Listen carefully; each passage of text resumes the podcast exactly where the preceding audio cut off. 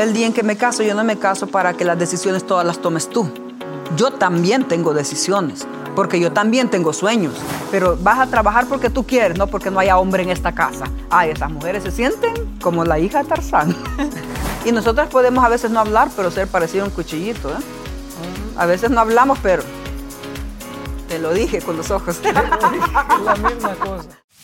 Prepárate para escuchar consejos sabios que cambiarán tu día, algo nuevo que podrás disfrutar en donde quiera que estés, con su anfitriona, pastora Dinora Jiménez.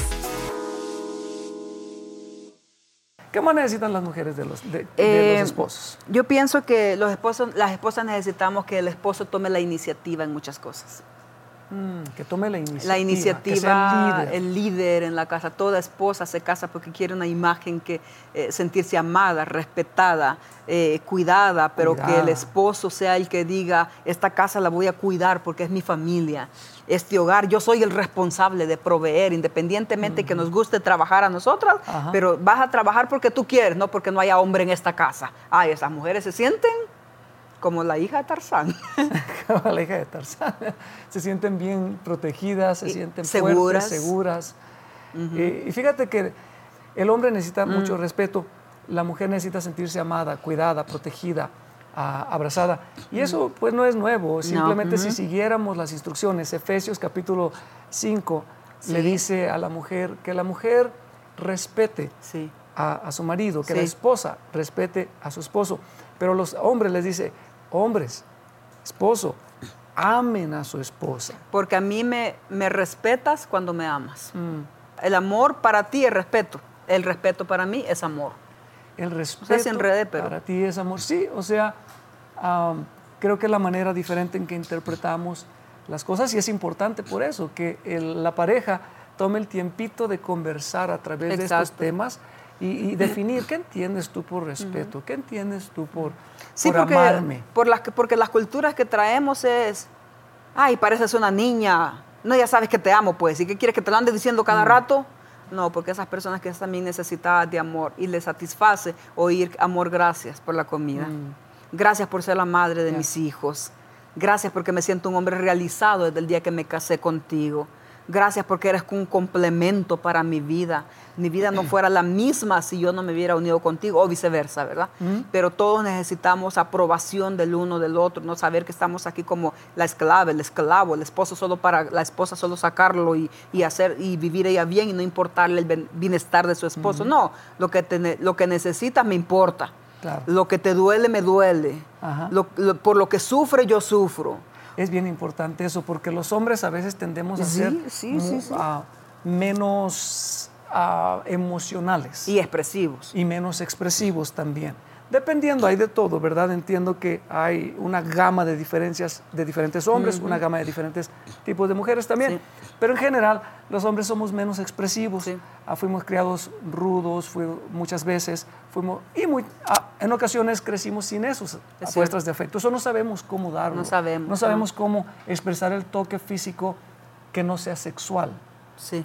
Hay toque físico que es sensual, que lleva a la relación Sí. sexual, pero hay otro toque físico que no es No es, sensual. Sí, y eso es el que muchas veces a ustedes extrañan. O lo malinterpretamos. bueno, lo malinterpretan También. porque, porque el esposo no la toca, no la acaricia solamente cuando quiere intimidad. Sí.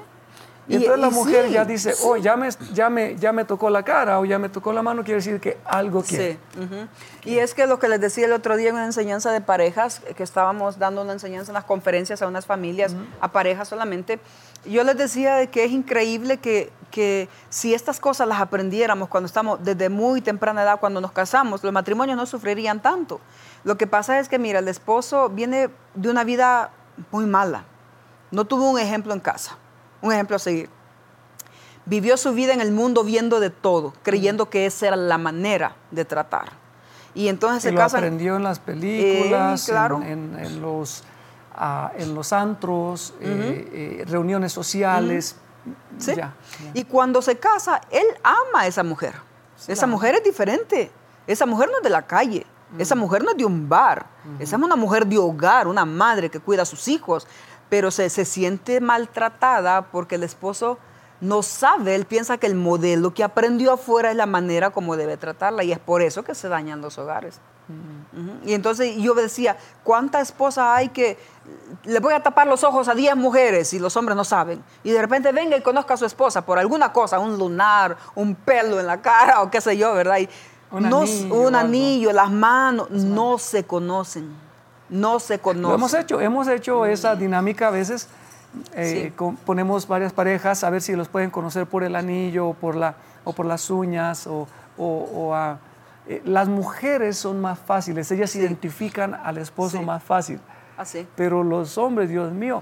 Ah, sí, nosotros es muy fácil. Podemos buscar hasta en la cabeza. Ahí carga un moretón mi esposo en la cabeza. Ahí carga la pelota. Él es, él es, ¿verdad? Somos muy fáciles para darnos a conocer. O se fijan en la, en la ropa que uno traía puesta. Pero de pronto hemos. Ah, eh, me recuerdo a veces que nos ah, ponemos hombres y a veces no nos acordamos de qué tipo de ropa traían puesta la, la, persona el día anterior. O hemos puesto, en alguna ocasión vi joyas, aretes, anillos que pusieron en una mesa, no me recuerdo dónde lo vi esto, de, de, varias mujeres y dijeron a los esposos, a ver, escoja cuáles son los aretes de su esposo.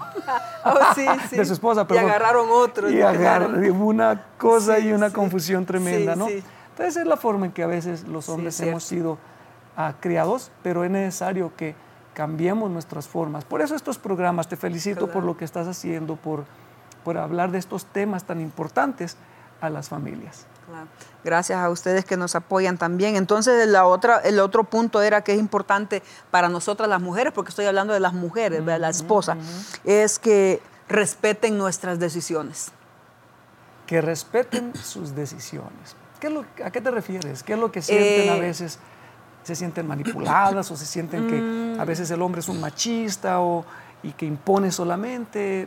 What do you no, mean Decisiones es, por ejemplo, el día en que me caso, yo no me caso para que las decisiones todas las tomes tú. Mm. Yo también tengo decisiones, ah, porque yo también tengo sueños, porque yo también tengo metas, porque yo también tengo un propósito en la vida. No es tu propósito el mío, ni tu sueño el mío, ni tu carrera la mía, ni los deseos tuyos los míos. Aunque nos amemos y vivimos juntos, y decidimos unir nuestras vidas para siempre, no quiere decir que yo voy a ser tú y tú yo. Seguimos siendo dos seres normales que tenemos una carrera, una vida, algo en común, sí, sacar ese matrimonio adelante, mucho más hay hijos, pero eh, decisiones como, por ejemplo, quiero tomar una carrera, usted ya está casada y usted, usted ya tiene marido, ¿qué tiene que andar pensando en? No. ¡Wow, qué feo! No. Sabes que eh, para mí eso es un... Ah, yo a veces les enseño a los hombres que para nosotros debe de ser un gozo, un placer el ayudar a nuestra esposa a florecer, que no se opaque, que no sea nada más como una flor que se marchitó, sino antes bien que al casarse, uno como líder, tú dijiste que sea un hombre que toma la, iniciativa, que sea un líder, uno como líder debe de, a mí, en mi opinión, creo que debemos de verlas florecer. Para mí no hay mayor gozo que verte ahora con tu podcast de Dinora Jiménez con lo que Dios está haciendo en tu vida, el libro que acabas de escribir, al ver de qué bendición eres para tantas mujeres, el verte ahorita que estabas grabando con los jóvenes. Para mí eso me da mucho gusto mm. porque respeto tus decisiones. No te sientes tú fuera del lugar ni pierdes liderazgo tú porque yo haga algo así. Ay, estoy temblando de la inseguridad y del miedo.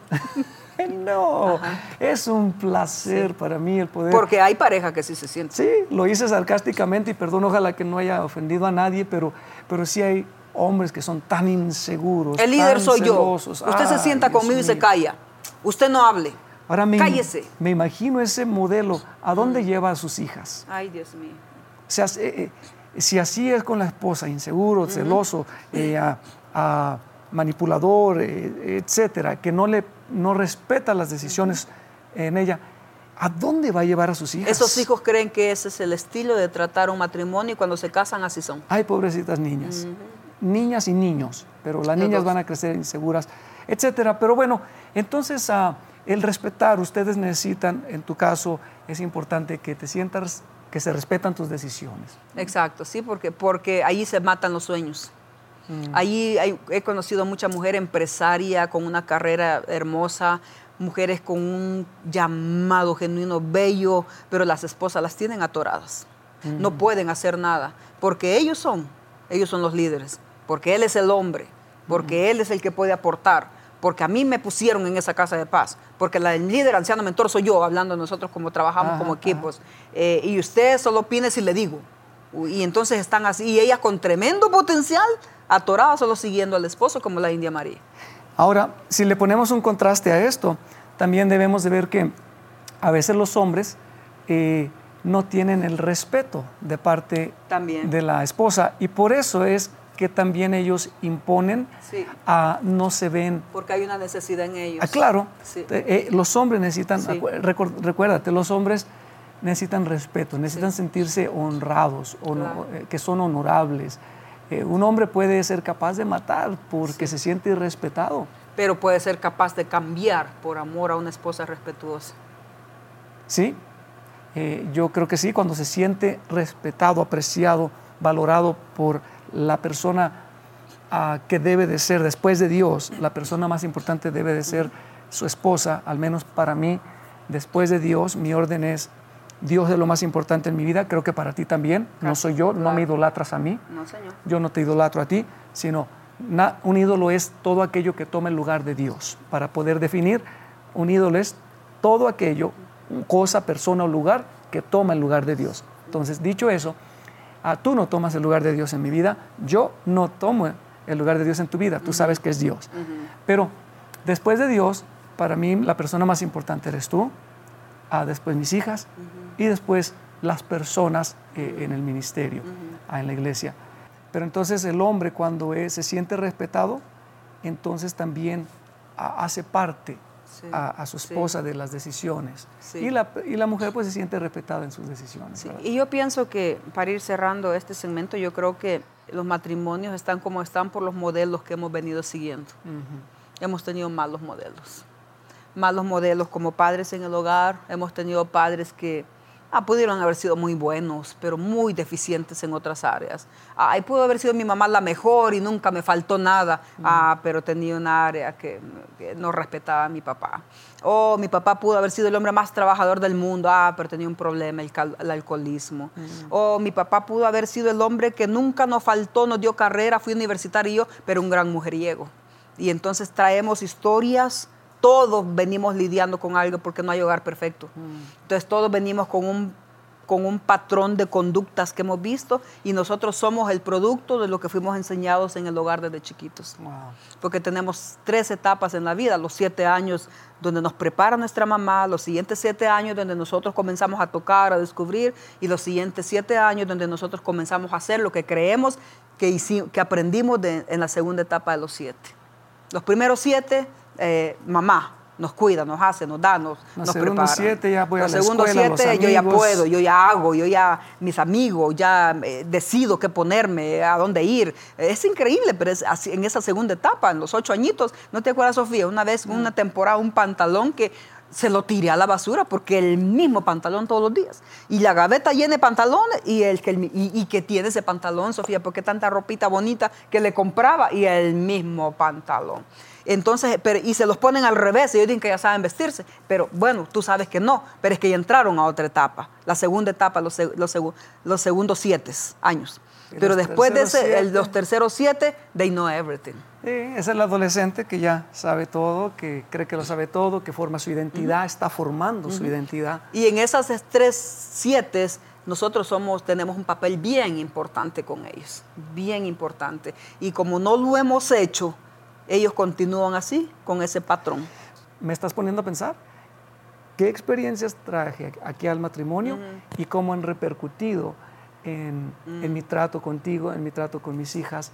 Eh, influirá en qué tan cariñoso soy, qué tan expresivo físicamente, qué tan expresivo sea con mis palabras o no, qué tan seguro o no seguro, qué tan emprendedor o no emprendedor, de qué tan protector o no protector. Don't know, ya me pusiste a pensar. Bueno, eso, Ah. ¿qué les parece si lo- se los damos en la segunda parte? Porque queremos darles todas las herramientas que podamos, porque queremos que tengan una vida exitosa, no perfecta, pero exitosa en Cristo Jesús, porque sí se puede mejorar, sí se puede cambiar.